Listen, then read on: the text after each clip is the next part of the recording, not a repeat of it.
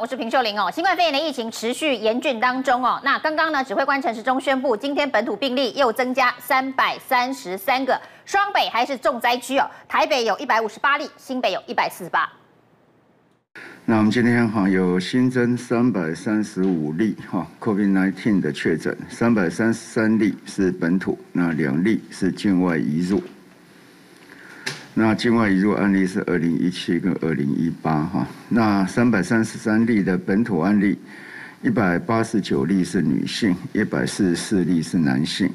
居住的县市分别为台北市一百五十八例，那以万华区八十九例为最多，那其次为新北市的一百四十八例，那以板桥区四十一例为最多，桃园市十例，基隆市六例，彰化彰化县五例。宜兰及台中市各二例，新竹县及毛利县各一例。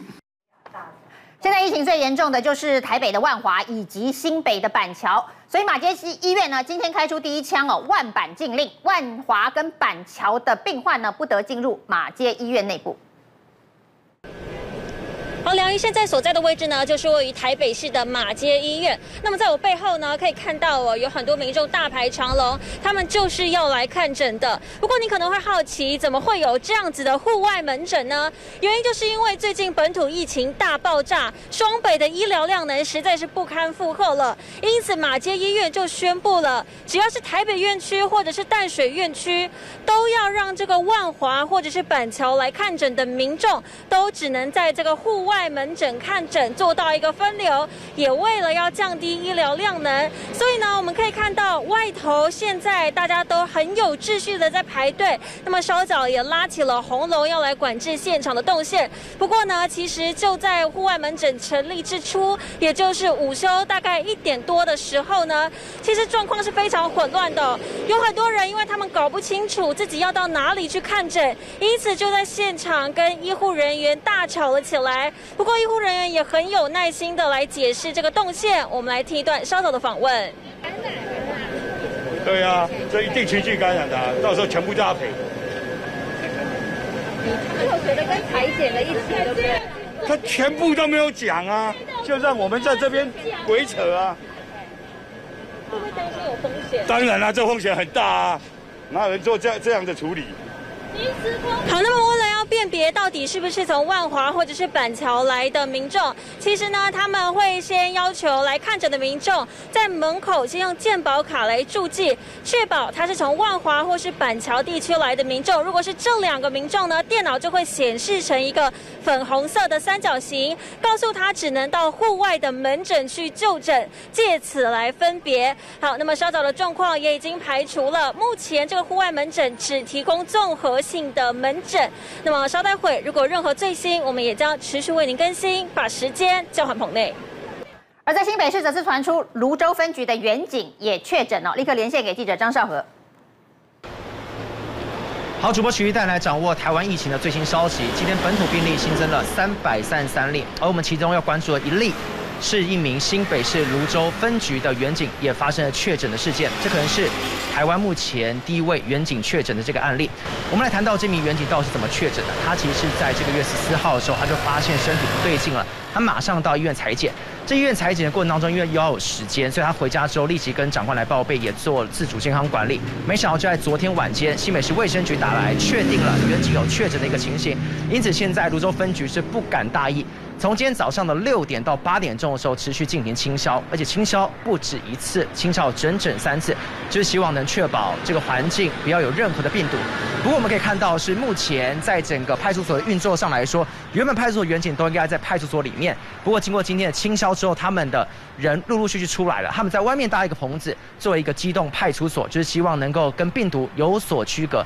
未来如果要再清消的话，能够随时再做清消。不过大家会会会怀疑的，因为这次员警确诊之后，那大家会说，那其他远景不就也被框列了吗？那治安是不是受隐忧？新北市警局特别驳斥了。接到节目来宾，台北市议员王宏威，秀玲好，大家好。陈立伟郭正亮，大家好。台北市议员王世坚，秀玲好，大家午安。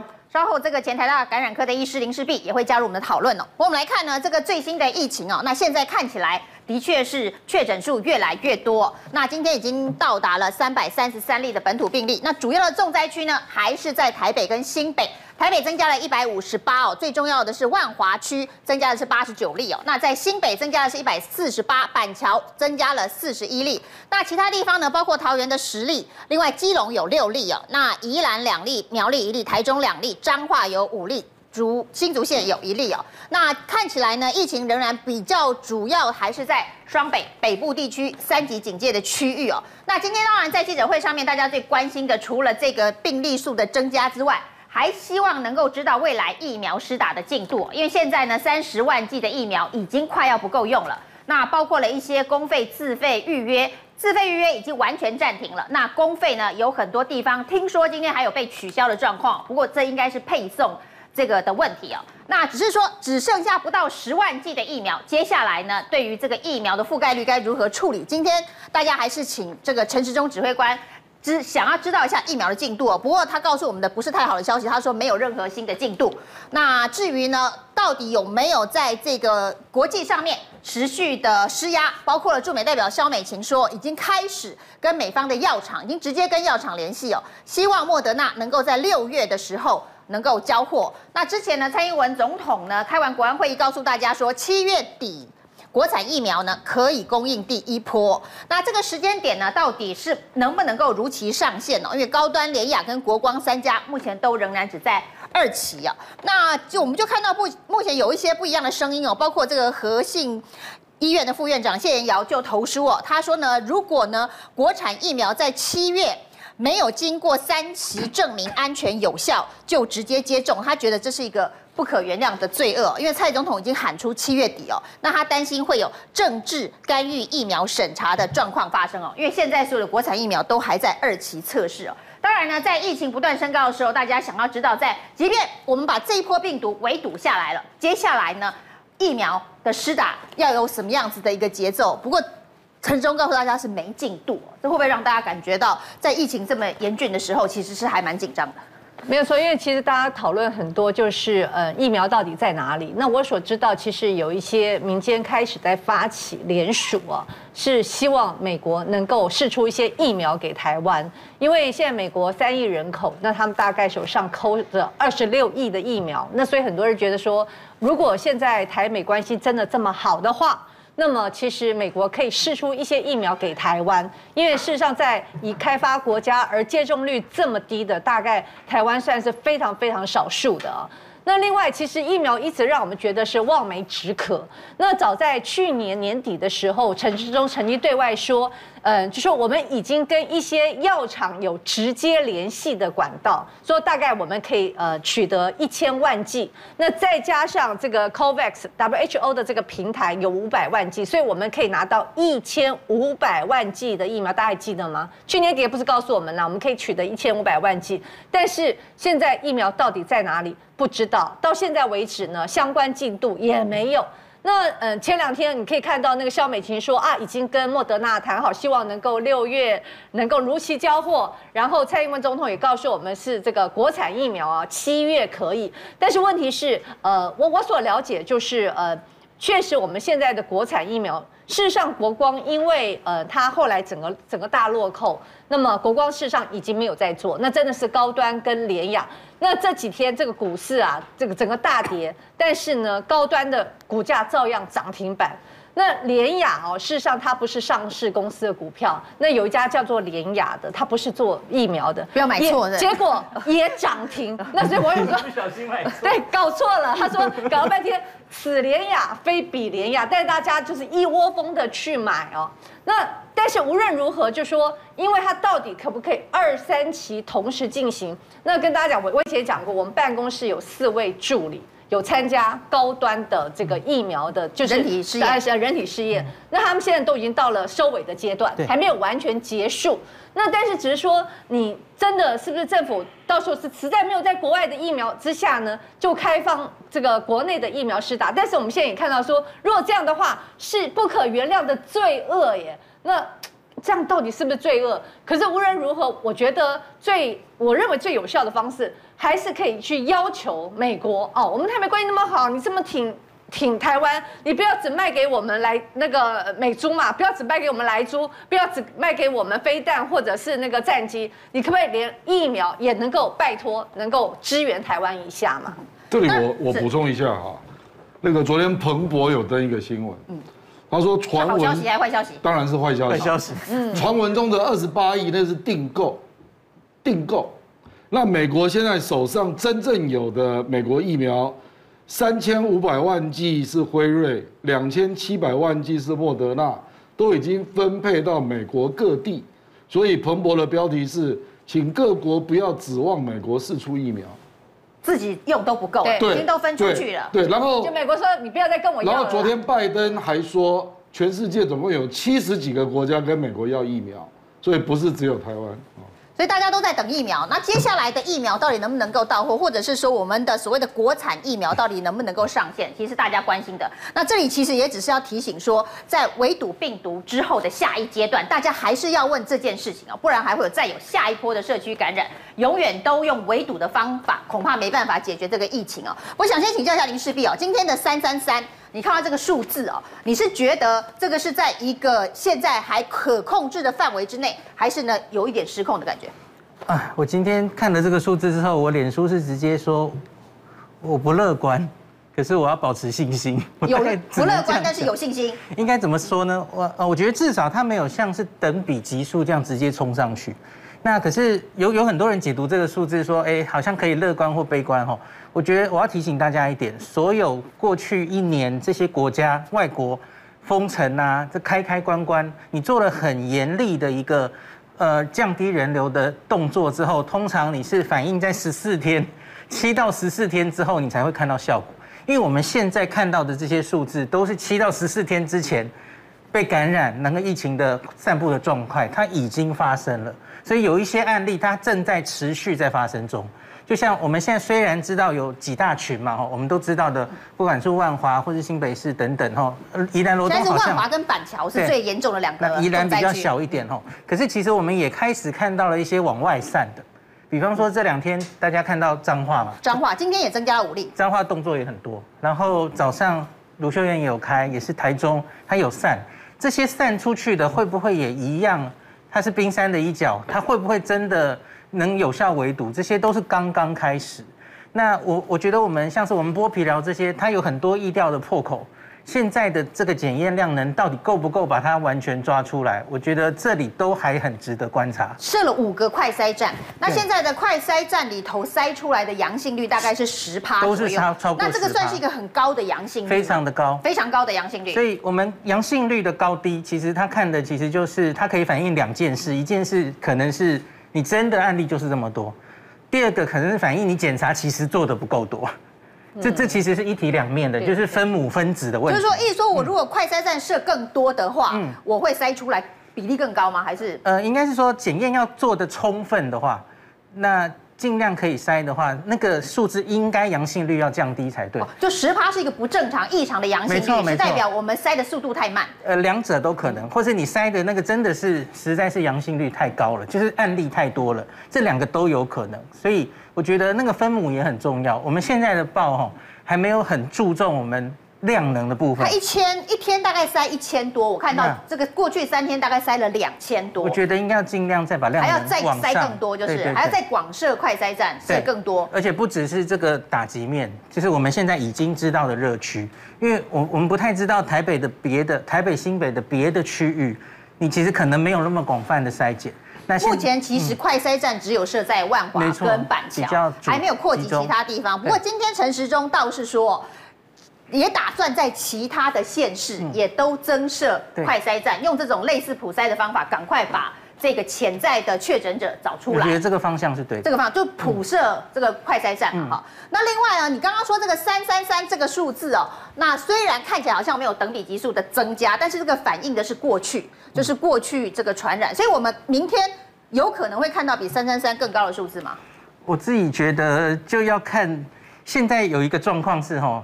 阿中其实也承认，传统疫调已经框不住了，他来不及框了，来不及雕花了。嘿，对，所以我们有部分还是有框了哈，可是就要看这这些有一些是自己家人间接触者间互相的传染，那这个 R 零值到底是多少就非常重要了。这个从这几天接下来的三四天可以看出，在已发生的这些案例里，我们到底有没有及时把它阻住？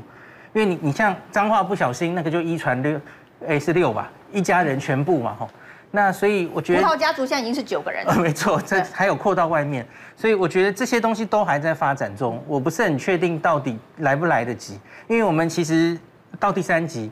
然后大家自主好像直接就封城了，自己封城了，自律封城，也也不过是这个周末的事。可是这些传染很多都早就发生了，所以我觉得这几天非常的关键。所以像柯文哲说，他觉得高峰期还没有到，对，我也代表说还会继续往上走。我赞成。你觉得他这个判断是对的？对，我跟他一样。所以我们明天有可能会看到比三三三更高的数字。就像我们不是这两周有一个梗图说，我们十四天我们只做一次，十四天给你清零给你看，我们要示范十四天清零。台湾只示范一次，那实在太就是对啊，就是让大家有。信心 OK 啦，可是我觉得科学上几乎是不太可能的。你的十四天只要让它到个高峰，可是它不会进到第四级，我觉得这已经是很棒的一个目标达到了。嗯，那就是到底要不要进入第四级这件事情，今天有很多的讨论，因为一大早呢，双北。就开了记者会哦，就是决定高中以下都要停课。那停班停课其实是第四级里头所规范的。那双北呢做的是高中以下停课。那很多人就在问说，那为什么只有双北停课？那可能是因为大家的警戒级数不同。那停课要不要停班哦？如果停课又停班，这的确是第四级警戒的标准。那对指挥中心来讲，它并没有发布四级哦，所以台北市呢，可能没办法自己宣布停班停课。那柯文哲今天下午的记者会是呼吁大家哦，那因为还没到第四级，所以呢呼吁自动自发的封城哦。什么叫自动自发的封城哦？就是这个周末大家所做的，因为周末不用上班，所以是停班了，那也停课，所以自动自发的停班停课是台北市现在可以做的吗？听一下柯文哲怎么呼吁。在快筛的这种百分比啊，阳性的阳性率的百分比还有。今天公布三百三十三嘛，所以我们其实会刚才一个呼吁说，是不是大学也停课？啊，另外一点是这样的啊，我们很怕这个感染人数哈上升太快啊，超过医疗体系的负荷范围，所以为什么要呼吁说，这个叫自动自发的封城，而不是那种出动军队的哈这种硬性封城？我还是相信台湾的国民素质哦，因为在过去几天大家很明显哦，捷运的使用量都在下降，那我们现在再再次呼吁。除了必要的，不要外出啊！所以，事先柯文哲呼吁大家自动自发的封城啊，就是叫大家不要出门嘛，就是说能不上班就不要上班，是这样吗？呃，对，那其实秀玲，柯文哲难得讲对几次话了，那确实在，他现在心里应该蛮感动的。对，在这一个部分，毕竟他有医疗工位的专业，尤其是他来自台大。现在他所任命的，我已经担任六年多的我们台北市卫生局长哦，黄局长，跟联合医院总院长黄总院长，都是过去他台大的医师，跟他的同事也都有相当的水准。他们这六年来确实把我们台北市的公共卫生跟医疗体系其实是建构的非常不错。那这一点，柯文哲是他所有政绩里面最好的，大概这一项。那如果这一项他都没做好，那柯文哲将会是一无是处。我觉得哦，我们疫情越发严重的时候，其实从政府到民间，其实我们要越冷静、越沉着啦。我觉得这几天的一些部署都很不错。那有一些作为，有时候他们神情上当然稍微会慌张了一些。其实有一些作为也确实比较慌张哦，比方说他们设。台北市本来原始设置这个四个呃筛检站是对的，但是他们哎筛检的范围，他们从哎你心里面有疑虑的，你没有得到症状的你也来筛，这个部分也被列入了。现在我们要把这一部分哦先开除，就是说你必须有感染了才筛检哦。现在这个是正确的，因为要保持我们医护跟筛检的量能。那这个部分其实到现在为止。中央到地方已经没有在互相救责，我觉得这个部分非常的好，因为追究责任没办法解决问题嘛。那现在大家都面对问题来解决，那这一次很好的就是说我们国民素质确实发挥了。我们这一次是台北市民、新北市民或者其他各县市，其实大家我们的民众都自动封城，你看台北市的捷运量，本来一天两百万人次的搭乘量哦，我们一下子骤减到一百二十万、一百万，甚至现在一百万都不到，大概这几天统计哈，可能就七八十万。所以这一点就表示一下子少了三分之二的人去搭捷运。对对，这表示我们市民哦，大家发挥了共同的爱心跟水准。那我觉得用自动封城的方式，对社会也好，对每个家庭，大家个人的生活都非常好。为什么？当你有需要民生物资的采购的时候，你再出去；像你有真的实质上的工作必要的时候才出门。那其他时间大家都。哦，这个在家里哦待着守着，这就是非常的好。所以自动封城，这是我们现在最好的，也是最可行的方式。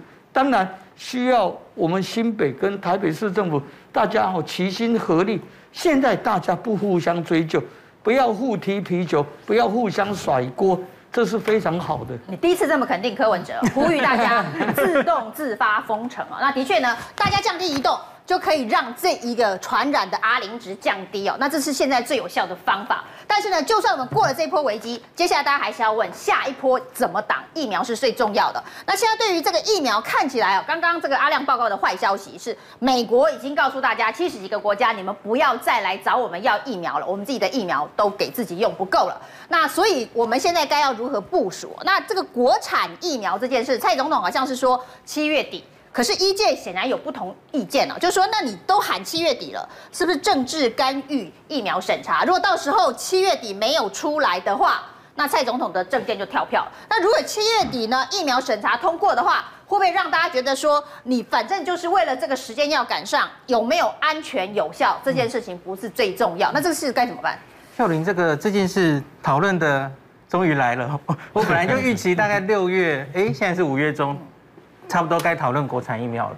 那其实大概半年前我们就已经看到这个时程了，因为做完第一期，然后第二期大概会在六月。国光，对不起，国光已经出局了。对，联亚跟后来没有再做了，国光已经跌了。因为他退件，因为他退件，然后是高端。那为什么蔡总统还在讲国光？应该是搞写稿的人不知道。物质，国光早就退出了哈。对。高官跟联雅哈这两个已经都收完案，然后他们六月应该会做出一个结果，所以理想上，理想上。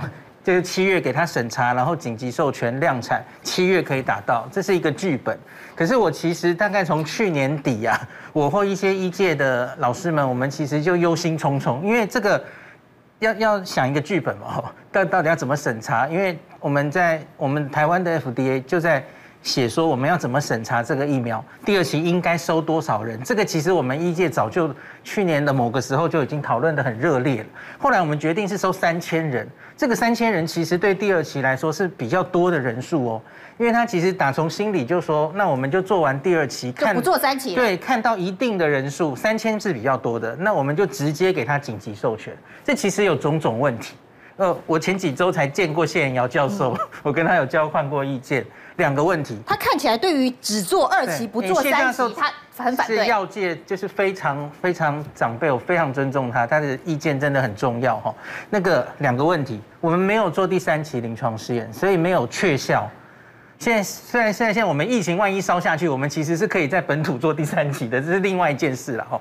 好，那安全性呢？我们安全性假如做完第二期只看了三千多人，这其实是不符合目前欧美的标准的。对欧美是送紧急授权，FDA，嗯，马首是瞻我们美国的 FDA 是要求做完第三期的临床试验，你至少要做上万人，嗯，然后你要打完之后有两个月的追踪报告，他才觉得那是足够大的一个。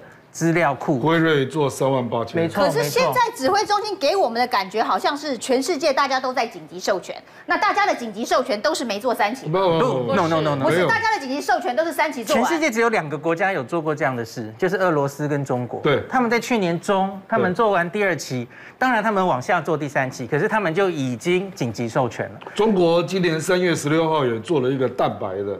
新的第三第三支疫苗，对对，它也是用紧急授权，所以他们就是做完二期就紧急授权开始施打，然后一边做三期的概念。那我知道张尚存老师或是有一些人希望走这个剧本的人，他们是对于有效性，他们是这样想的哈。他们说，因为以后做第三期的环境会越来越少，因为多半国家不管是疫情控制或是打了疫苗，你会越来越难找对照组。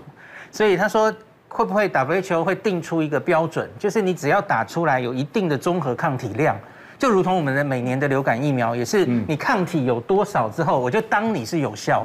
好，可是很不幸的是，这件事目前还没有发生，因为有一点难定。每一个临床试验哈，每个疫苗做出来的综合抗体，互相怎么比较，其实全世界目前没有统一标准。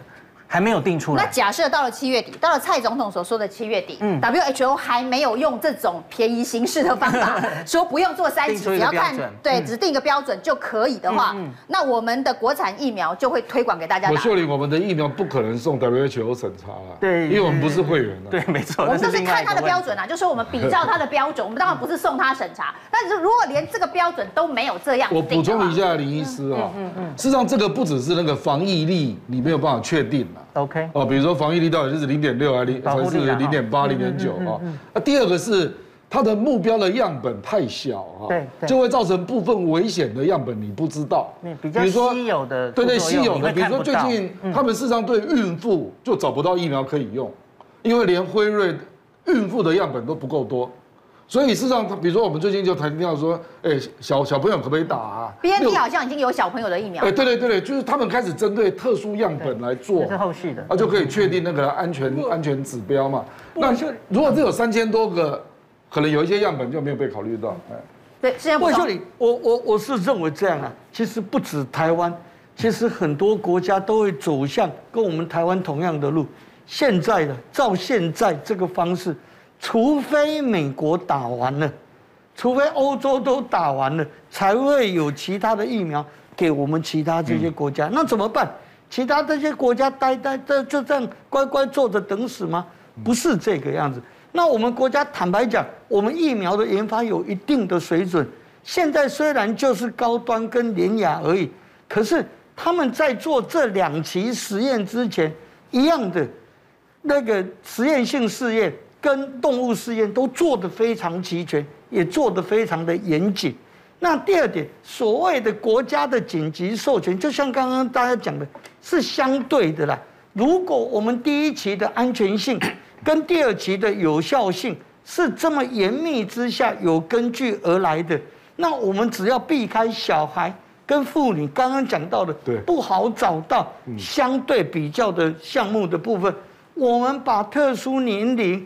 跟特殊孕妇这一部分，我们匡列在我们有限的这些好的疫苗，Moderna 然后 AstraZeneca、BioNTech 用这一些来施打，其他的我们是不是政府在严密审查这个安全性跟有效性之后，在六月核准，七月来生产？我看这一条路是我们国家必须做好的准备，而且这样的准备跟其他国家。他们相对某一些疫苗的取得，其实是同样的方式。那我跟大家报告，中国虽然呐是紧急授权，不过在他自己国内，他的疫苗也打了一亿多支了。哦，那事实上出状况的是一个比例，但是我们的高端跟联亚又比中国的严密多了，而且我们还把数据有公开，所以蔡总统讲的这个话。其实有相当有一定的根据。不过我们比较好奇，就是说这些医界大佬如果到时候都反对，有专业意见出来反对的话，其实对于人民的信心也是会有影响。先进广告。评论无双，皆真相。警戒时期，双专利永德益生菌，韩国 YY 菌打造最强防护盾。益生菌是个过客，来匆匆去匆匆。韩国 BGM4 比菲德氏菌，外号 YY 菌，粘着力优异。韩国多家医院研究肯定，有住下来才有效，让你轻松面对环境与季节变化。第二代永德益生菌高敏力。大家好，我是平秀玲。每个礼拜一到礼拜五，在评论无双的电视节目上面呢，会为您分析最新，的追踪。加入我们评论无双 YouTube 频道的会员，专属的影片，专属的徽章，我们不见不散哦。我们可以看到，本土疫情其实在这几天呢，持续都会非常的严峻哦。如果明天看到的确诊数字比今天还要多，大家也要有心理的准备，因为高峰期可能还没有到。但是呢，数字一直往上跳，大家最担心的是医疗量能的问题哦，就是我们的医疗系统只要不不崩溃，只要能够负荷，其实问题都可以解决哦。所以呢，医疗量能要如何保持它在正常的轨道上面运作？那当然，很多医院已经开始进行降载，呼吁大家呢不不紧急、不重要的病都先不要到。医院去哦，那包括了这一个指挥中心呢，也告诉大家说，现在确诊的人数越来越多，但是如果你被通知是确诊的个案，你也不要太慌张了，也开开出了十项指引，告诉你说，如果你被通知确诊，你该怎么办哦？那我们先来看哦，现在其实呢，这个未来负压隔离病房可能会不够，张尚存说，所以。新的政策是针对轻症的个案，已经在隔离病房里头，但是你是轻症啊。那十天之后，如果你的症状缓解，没有发烧或是其他的症状，就会送到集中检疫所。今天当然大家在问陈时中指挥官哦，那这个我们未来如果这个轻症的个案越来越多，要不要比较像中国大陆那样子盖一些方舱医院呢？那陈时中当然是说不需要。我们虽然说不需要方舱医院，但是我们把这个集中检疫所改成加强版的集中检疫所，其实就是名词嘛，它就是方舱医院的一种，也是二十四小时有医护，所以方舱的名词不可以。但是其实我们有一个集中收治轻症病患的加强版集中检疫所，那现在呢已经启动了这一个机制，那包括了五位的住院病患已经送到了集中检疫所，就是他说的十天后。症状缓解的，另外呢，一百二十八位新确诊者，就这几天筛检出来的轻症确诊者，本来是请你在家里头自主隔离哦，这是十点，我是确诊个案应该要注意事项当中有一项呢，就是呢，先留在家中不要离开，这些人呢，等候公卫人员的通知，那现在有一百二十八位。是已经被送到了这个集中检疫所，加强版的集中检疫所，就是其实就是方舱医院的概念了，一起联合照顾哦。那当然这几天很多确诊者都没有被通知，那都留在家中，所以当然也非常的焦虑，非常的紧张。像新北市议员叶元之他就说他接获了这个爆料，他朋友公司哦。的父母接获了确诊通知啊，就去快筛接获了确诊通知，但是等不到救护车送他去医院啊，因为大家本来认为的确诊者都要立刻送去医院，那等救护车，然后父亲已经吐血丝等等都还没有就医，可见医疗资源的紧绷哦，的确医疗资源是蛮紧绷的，所以呢，也有医护人员跳出来呼吁说，请大家。不要恐慌，不要去找议员来关说，否则呢，医院会更慌乱。因为安排这些事情现在已经非常紧张了。那这个所谓的确诊个案的注意事项当中，也告诉大家留在家中，不要离开，工卫人员会通知。那现在这个加强版的检疫所成立之后呢，未来就会比较快把没有症状的人送进去哦，所以大家不要紧张。那另外一个，我是确诊个案，应该注意事项。是说呢，你可以电话去联络跟你的密切接触者，就是说你发生症状的前三天到隔离前，告诉你这些密切的接触者，请他们自我隔离，并且健康监测啊。如果真的有症状的话，也请这些密切接触者可以去进行筛检跟快筛哦。那这个是指挥中心所发布的十项确诊个案的指引，没想到呢，柯文哲啊。他说：“对，现在没有办法做有效的疫调，只能用这个确诊案例回推，所以呢，要打电话通知密切接触者去快筛。他这个政策一公布，很多这个绿营的侧翼粉砖上来炮轰他啊。他说呢，这个疫调之前吵着要做，现在又没有办法做，直接摆烂，叫确诊者自己打电话。其实叫确诊者自己打电话，这是指挥中心的指引，不是柯文哲发明的哦。那所以这一点骂他可能不是太有道理哦。那这些绿营侧翼就说，他就是双手一摊。”说没办法做疫调啊，只是摆烂，还要叫确诊者自己打电话去通知接触者，这些真的是指挥中心的指引，大家不要惊慌哦。那轻症者都送到加强版的集中检疫所，这是不是就是方舱医院的概念？呃，秀玲，我要补充一下哈，其实我觉得张批说的这个还还不够超前部署，我再跟大家讲一个更超前部署的哈。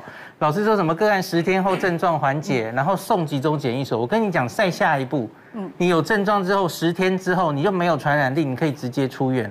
美国就是这样，就直接出院，不用去集中检疫了。不用，应该是这样。那就是我们 CT 值的标准定的太严格吗？呃，美国大概从去年六月开始，他就定出来，有有一个大家应该常常听到，就是你可以一直验出 PCR，可是大概十天之后，它都不是活病毒了。这其实是美国 CDC 综合非常多的研究做出来的规定，所以他们其实在美国早就是第一个，你这个确诊的人不用再追踪是不是阳性了，然后只要十一天之后，十天啊，对不起，不是十一天，十天之后你症状都缓解了，他就当你没有传染力了，不用验了，可以解除隔离了。所以我们现在还有多一步，等到这个案例更多的时候，我觉得就会类似。就跟别别国的标准都一样，轻症就是知道你的传染力是多少，那你也许不一定会真的被收治到某个地方吼。那个我是确诊个案，应该注意什么的十项里面，对，他告诉你什么样叫做重症的迹象，要提醒大家。那甚至在欧美是有些人直接去买一个血氧小小的血氧机，可以测自己的氧气够不够，搞不好可以考虑这个。第二个就是你要很清楚的理解吼。很多人都多半都是轻症，多少呢？我跟比例跟大家讲哦，我们这一次的英国变种病毒，你们大家都说什么？它好像变厉害了哈。我们用我们自己本土的数字告诉大家，之前大概已经累积两百例左右，重症比例是七 percent，所以你在一百个人里面哈，假如真的得到这个病毒，我们现在知道有一部分的无症状感染者，这次也蛮常看到的嘛哈，大概三成。那有七成的有症状里面，大概七 percent 会到重症，你可能需要住院。那你乘一下，这样大概就是四点九五个人，一百个人里面只有五个人会真的需要去住院。那当然这还要看年龄，我们都知道这个年龄越高，然后有一些慢性病、肥胖这些会越容易重症，所以大家不要太惊慌。你即使像市府的快筛吼，发现你确诊了吼，你要看一下你自己的年纪、你的条件吼。真的快筛，你就乖乖先在家里等着通知哈。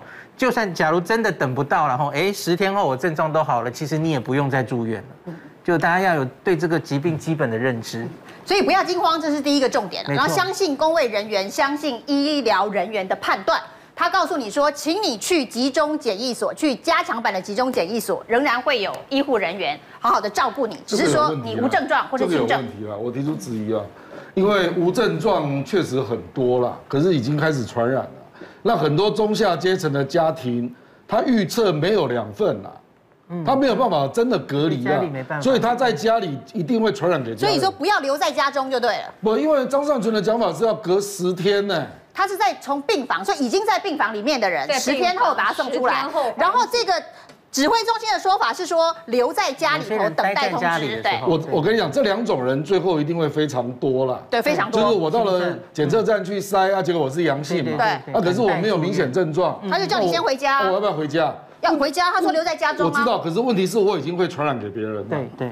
那我是中下阶层，我回到家里预测没有两套，我怎么弄呢？嗯。我我知道阿亮的意思，阿亮的意思说，假设呢你在快筛站，或者是你被检测出来是阳性，不要先回家，不要留在家中，应该直接就带你去集中检疫所。因为我我跟其他的轻症。我再讲一下哈，我们北中南集中检疫所一共一共有三十五处了，我们今年春节就实施过，收容了两千人。OK，所以我觉得我们真的要去估那个量。对对对，就说我们不要轻易的让。坦白说了，会去快筛，如果是万华那个地方，都是中下阶层呐。不要让他回家，他回家很容易传染啊，真的。就变成家庭群聚了。很容易嘛。所以这个指引的确是有一点点这个瑕疵啦，就是说你叫他回家这件事情可能有点问题，应该觉得他可能是的话，先送去集中检疫所，大家隔离治疗嘛。做不到的人可能要优先。而且你还假设他回家很乖呢。对他，他检疫他的十点十点指示里面有要自己一人一间呐，不能跟家人接触啦，等等，这不一定做得到。然后不会出门那么乱摸啊。我们现在居家检疫都是说一人一户了，那这个是等于是回家隔离，还大家住在一起，这个可能会有比较大的漏洞，可能会是一个防疫破口。指挥中心要思考一下。先进广告，大家好，我是平秀玲。每个礼拜一到礼拜五，在评论无双的电视节目上面呢，会为您分析最新闻，深入的追踪。加入我们评论无双 YouTube 频道的会员，专属的影片、专属的徽章，我们不见不散哦。双北的首长呢，在今天早上指挥中心开记者会之前呢，十点半就已经公布最新的防疫措施哦，就是高三以下的学生。明天开始全面停课。那这两天我们看到指挥中心所公布的停课指引，都是说呢可以请假，不用到学校。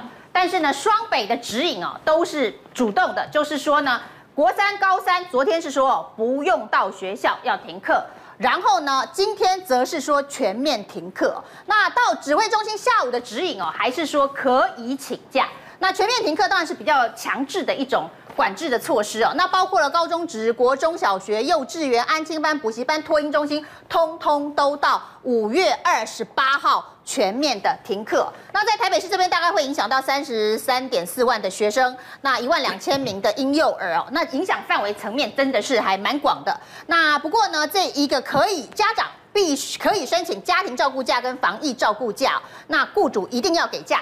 如果呢，雇主不给假的话，雇主要处罚。最高三十万哦，这次也是提醒雇主一定要给家庭照顾假跟防疫照顾假。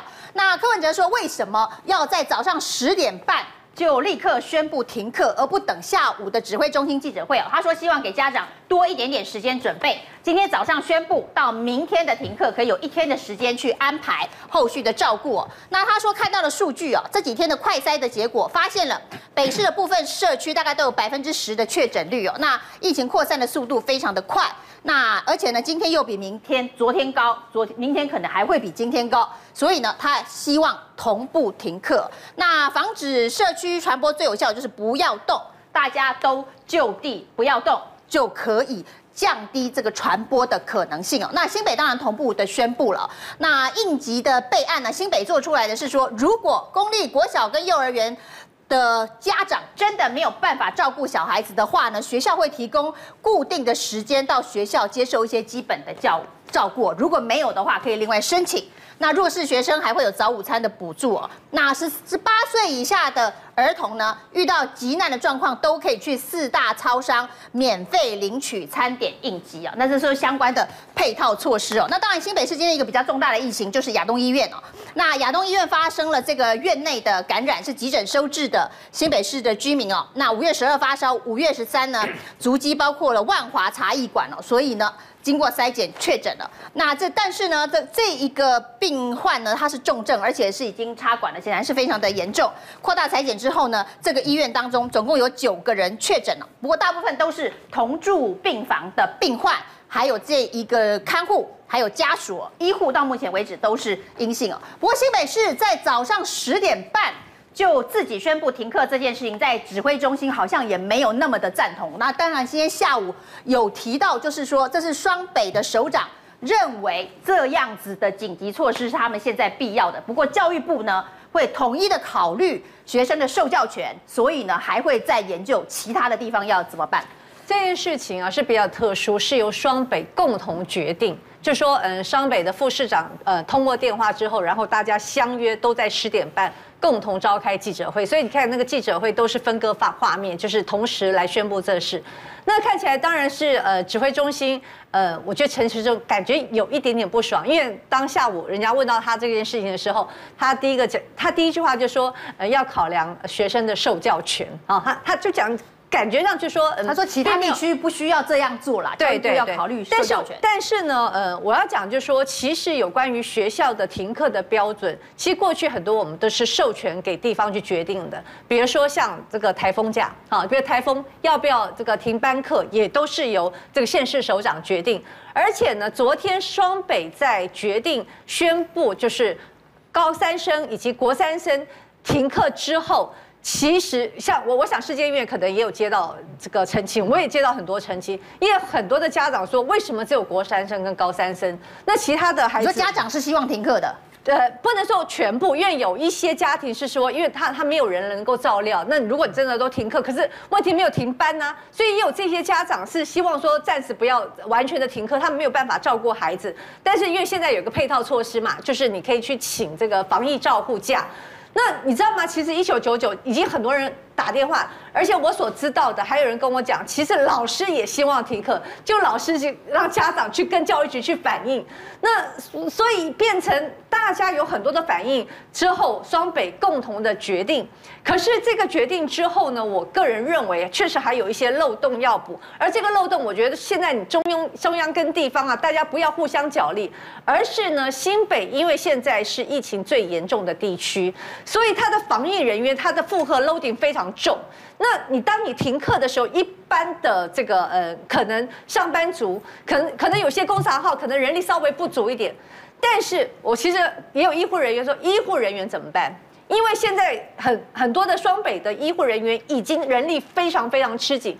昨天我们不是有工会出来说，已经有人连续上班十二天都没有办法休息。现在看起来他们根本就没有办法请假，也没有办法休假。刚才我们有讨论到，就是连呃这个呃确诊轻症的患者，可能都告诉你不要去医院了。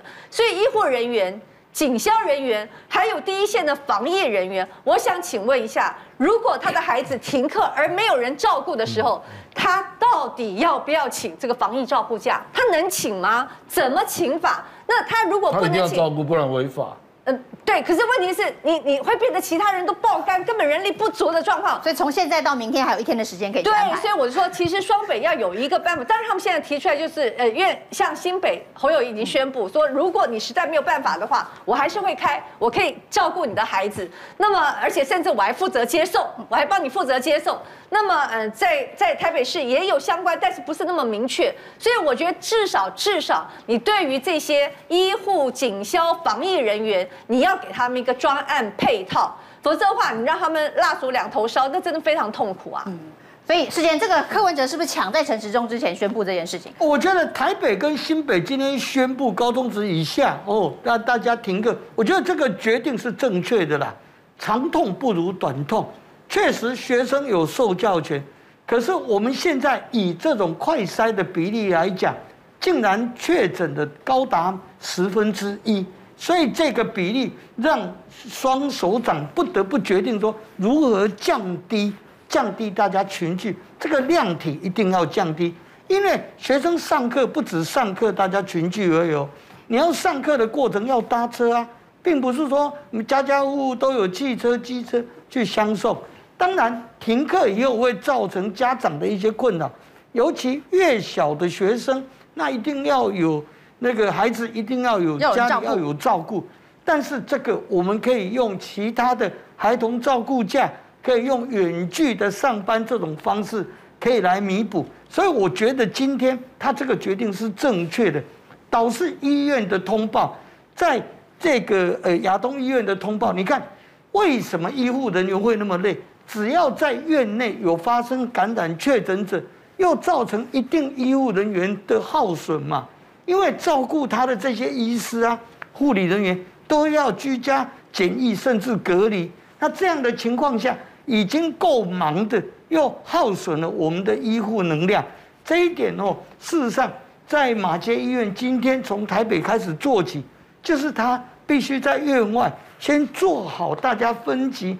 筛检之后才可以进到院内，这个方式我想是未来这些每个医院都应该要做的，就是做好分级的防护，要不然会耗损更多我们的医护能量。所以现在最重要其实是保护我们的医护能量，医疗体系的运作绝对不能让它崩溃。那医院的降载还有分级分流，这都是非常重要的事情哦。过来看另外一个热区，很有可能是接下来要关注的是彰化。那彰化的疫情呢，现在呢框列了一千三百多人去做这一个裁剪哦。主要的原因是因为这个葡萄妈妈去参加了一场喜宴，这场喜宴呢跟她同桌吃饭。有三个人都确诊了，代表他的传染力其实是非常的强啊。那这个葡萄家族现在有八个人确诊了。那他其实呢，在五月九号的时候带着女儿去刮痧，结果刮痧这个家族也有三个人确诊。那另外有万华的这一个亲戚到彰化来，结果造成了四个人确诊。那这个喜宴呢，现在有三个人确诊，但这个喜宴非常的大，总共一百三十二桌的一个喜宴，所以有一千三百多人。那包括饭店的员工，现在通通都被彰化。县的卫生局召回来采匡列裁剪哦，那当然也挤爆了这个快筛站了。那彰化这个热区是不是也是相当的危险？呃，彰化就是这个去卖葡萄，去万华卖葡萄，然后回来，结果竟然家族里就八个人确诊哦。那所以家像彰化其实现在就是如临大敌，因为他其实同桌吃饭的又三个都确诊，所以这个传染力很快哦。那他们其实就有点像过去一年，我们都是用围堵的方式嘛，吼。那彰化的立场就是希望不要从这几个案例再往外传，所以他们动作做得非常大。所以好久没有见到名字的那个彦博，彦博又来了哈。普主张普筛的叶彦博，不是很确定他做的换回一千三百人来筛检还是快筛？我不知道他是做哪一个。他做快筛，他先做快筛，因为在饭店的门口看到很多台快筛车。调查抗体不是吗？嗯，当时是调查抗体。对对对对，跟台大工具不一样。那个他应该是呼吁有证。大家好，我是平秀玲。每个礼拜一到礼拜五，在评论无双的电视节目上面呢，会为您分析最新的时新闻，深入的追踪。加入我们评论无双 YouTube 频道的会员，专属的影片，专属的徽章，我们不见不散哦。